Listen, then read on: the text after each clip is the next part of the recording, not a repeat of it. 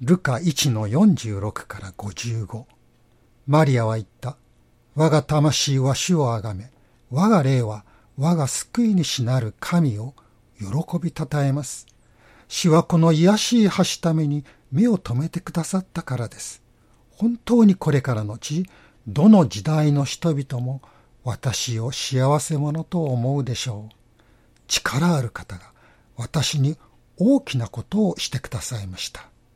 その皆は清く、その憐れみは主を恐れかしこむ者に世々にわたって及びます。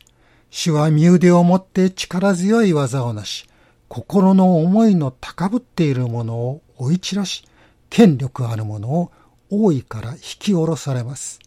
低いものを高く引き上げ、飢えたものを良いもので満ち足らせ、富むものを何も持たせないで追い返されました。主はその憐れみをいつまでも忘れないで、そのしもべイスラエルをお助けになりました。私たちの先祖たち、アブラハムとその子孫に語られた通りです。ルカの福音書の1章と2章には4つの賛美が記されています。最初が1章の46節から55節マリアの歌。次が68節から79節。ザカリアの歌。2章の14節に3つ目の天使の歌がありました。それから2章の29節から32節が4番目のシメオンの歌です。ザカリアの歌は希望を歌っています。天使の歌は平和を歌っています。マリアの歌はと言いますと54節に死はその憐れみをいつまでもお忘れにならないでそのしもべイスラエルをお助けになりました。そうありますように神様の憐れみを歌っています。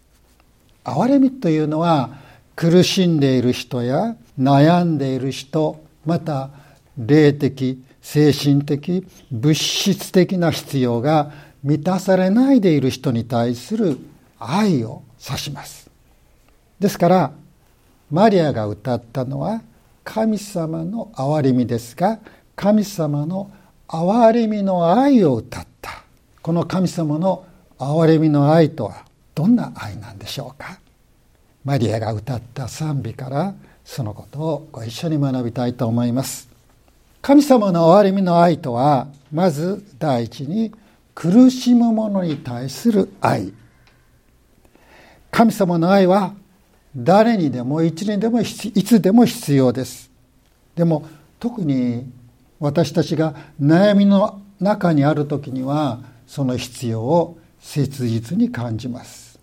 実際多くの人が神様を信じるようになったのは何かの苦しみや悩みを通してです。普段神様に祈ったり感謝していないのに困った時や大変な目にあった時だけ神様助けてくださいと祈ることを苦しい時の神頼みと言います、まあ、少し軽蔑の意味が込められています。でも聖書はたとえ苦しい時の神頼みであったとしても苦しむ者が助けてくださいと真剣に祈る時に神様はそれに決して耳を塞がれないということを教えています。詩編の50編の15節。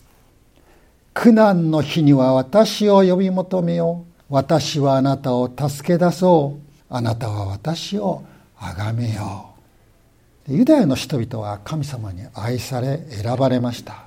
なのに神様に背いてきました。そのためイスラエルは絶えず外国からの圧迫や侵略を受けてきました。神様は何度も悔い改めて私に立ち返れそうおっしゃったんですが彼らはその呼びかけを無視しました。自ら滅びの道に突き進んだのです。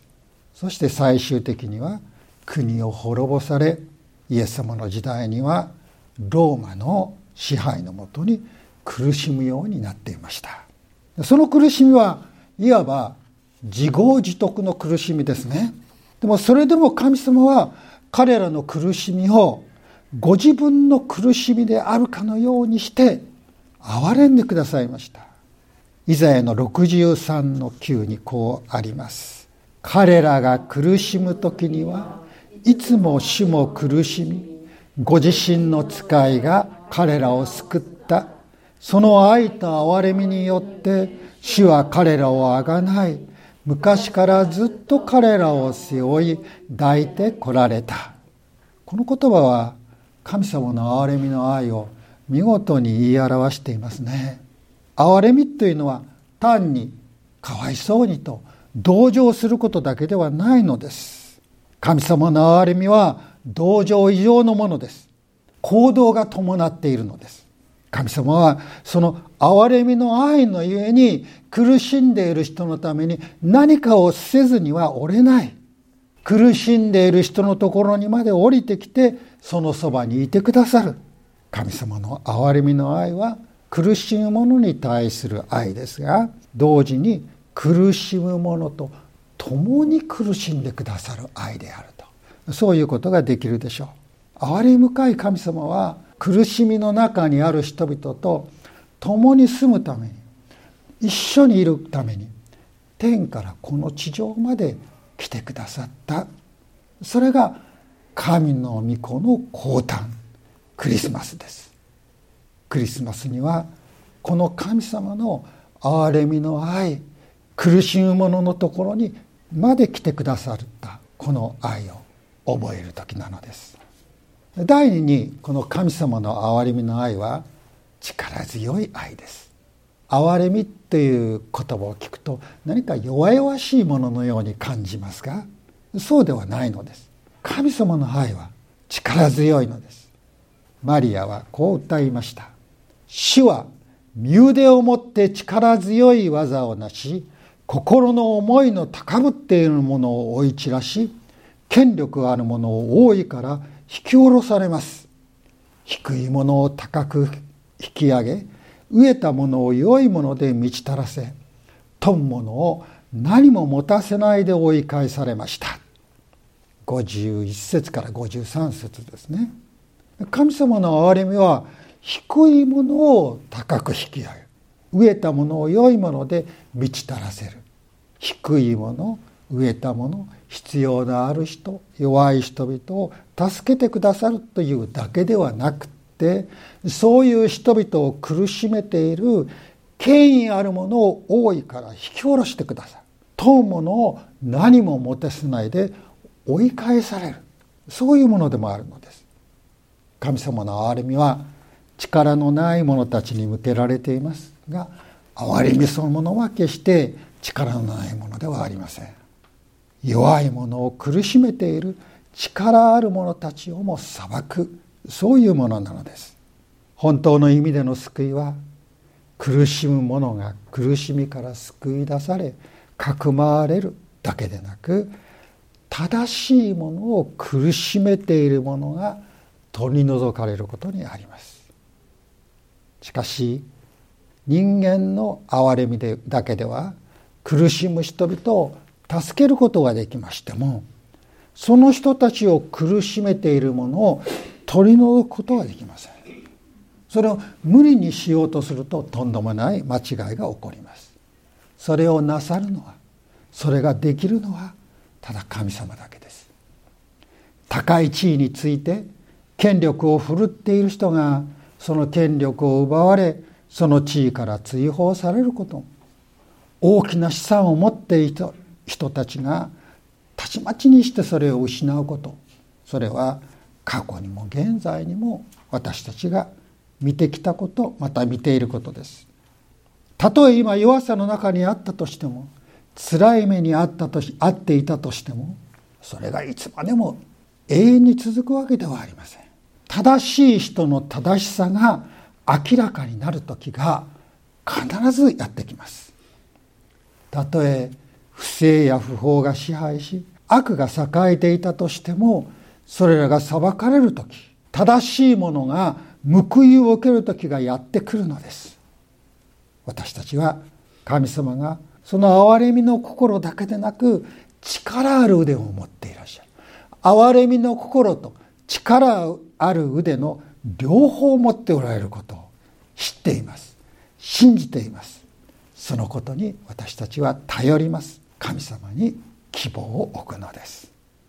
さて第3に神様の憐れみの愛はいつまでも変わりません。今までも変わってこなかったしまたこれからも変わりません。マリアは言いました。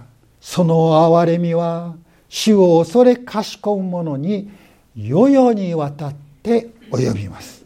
主はその憐れみをいつまでも忘れないでそのしもべイスラエルをお助けになりました。私たちの先祖たちアブラハムとその子孫に語られた通りです。人間の憐れみは一時的です。気の毒な人を見てかわいそうに思いますけれどもそうした同情心は普通は長くは続きませんね。また憐れみの心をかけて自分がよくしてあげた人たちから逆に不平や不満を言われたらどうでしょうか？裏切られたりしたらどうでしょうか？憐れみの心が恨みの心に変わってしまう。そうした人に敵意を抱いてしまうこと。そういうこともないとは限らないのです。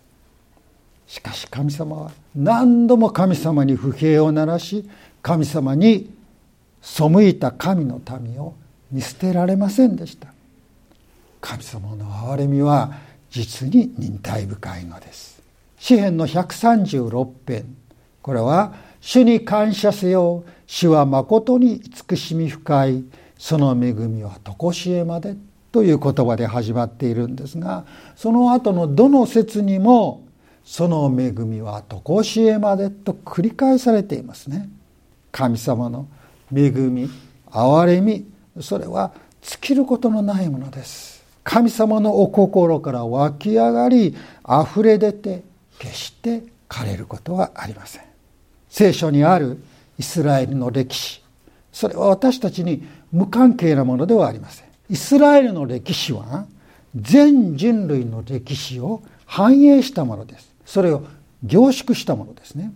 イスラエルが神様に逆らってきたように全ての国の人々は私たち一人一人も神様に逆らってきました。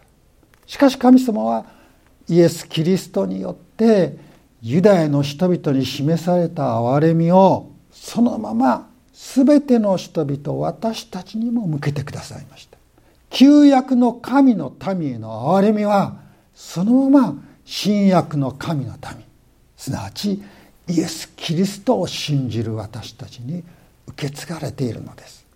この神様の憐れみを知る時私たちはへりくだらないではおれません。マリアがエリザベスを訪ねた時ですがエリザベスはマリアに主の母と呼びましたね。そしてマリアを称賛したのです。けれどもマリアは思い上がったりしませんでした。むしろ逆に自分を低くして主はこの卑しい橋ために身を留めてくださったとそう言っています。主の母になるという役割それが与えられた自分を大きく見せるのでなくそのような憐れみをくださった神様を大きくしようとしたのです。マリアの歌は言語では「あがめます」という言葉で始まっています。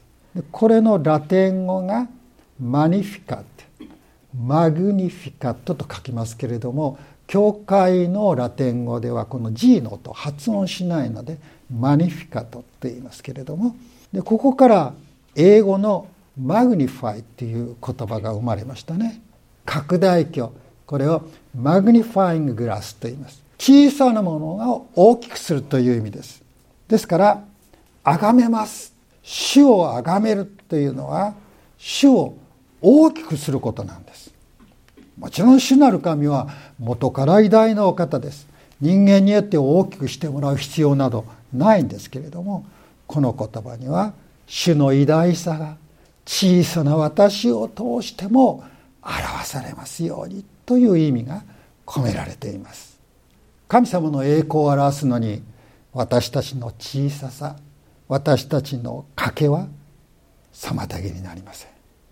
パウロは勝って教会を迫害するものものでした。でも救われてキリストの人となりました。パウロを変えたのは神様の憐れみです。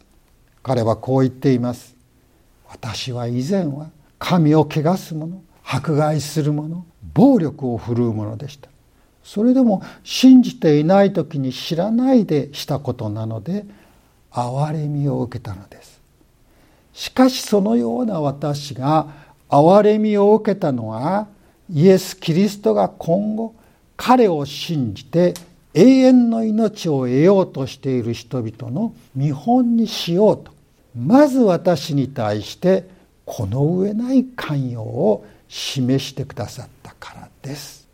パウロの過去は彼がキリストを証しするのに妨げになりませんでした。むしろパウロの改心を聞いた人たちはそれによって神様を崇めました。ですから私たちも神様小さく賭けだらけで失敗の多いものであっても私を通してあなたの素晴らしさが大きく表されますようにと祈ることができるんです。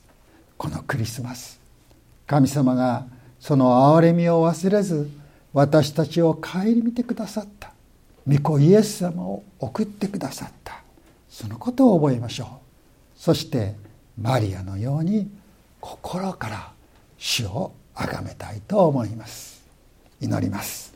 主なる神様あなたの深い憐れみはどんな苦しみの中にある人にも届きあなたの力強い憐れみはどんな困難悩み苦しみからも私たちを救い出してくれます。そしてあなたの憐れみはいつまでも変わることがありません。私たちと共にあります。私たちのただ中に来てくださった御子イエス様にあなたの憐れみの愛を見て確信してその愛を高らかに賛美するものとしてください。